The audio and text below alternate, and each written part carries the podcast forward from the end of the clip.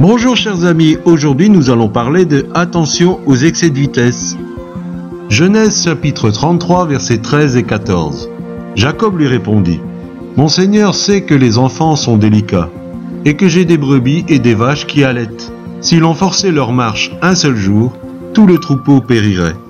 Que mon Seigneur prenne les devants sur son serviteur, et moi, je suivrai lentement, au pas du troupeau qui me précédera, et au pas des enfants.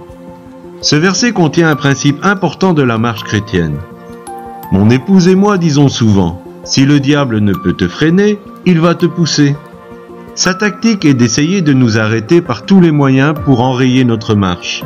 Et s'il n'y arrive pas, alors il va essayer de nous pousser dans un zèle qui manque de sagesse. Mais quel est ce principe important? Quand nous sommes responsables d'autres personnes, notre marche aura le tempo du plus faible. Jacob était un bon père de famille. Il ne voulait pas forcer la marche, ce qui aurait été dommageable pour les petits-enfants. Notre désir de grandir et de vivre des choses plus fortes avec le Saint-Esprit est louable, mais il ne peut pas s'assouvir au détriment de notre famille. De la même manière, si nous sommes leaders de communauté, surtout si nous avons le cœur pastoral, nous devrons veiller à ce que le développement de la communauté ne se fasse pas au détriment des membres les plus faibles, qui sont nécessaires, je le rappelle. En expliquant ceci, vous comprendrez peut-être mieux certaines décisions de votre pasteur. Pour illustrer mon propos, je me rappelle d'un ministère itinérant qui avait un de ses enfants qui était tombé dans les liens de la drogue. Il a pris un congé sabbatique qui a duré un an pour récupérer son enfant qui s'est donné au Seigneur après ce laps de temps.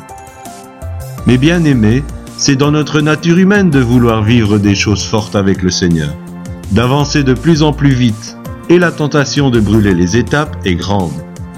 Même si nous ne sommes plus sous la loi, celle-ci faisait preuve d'une grande sagesse, non?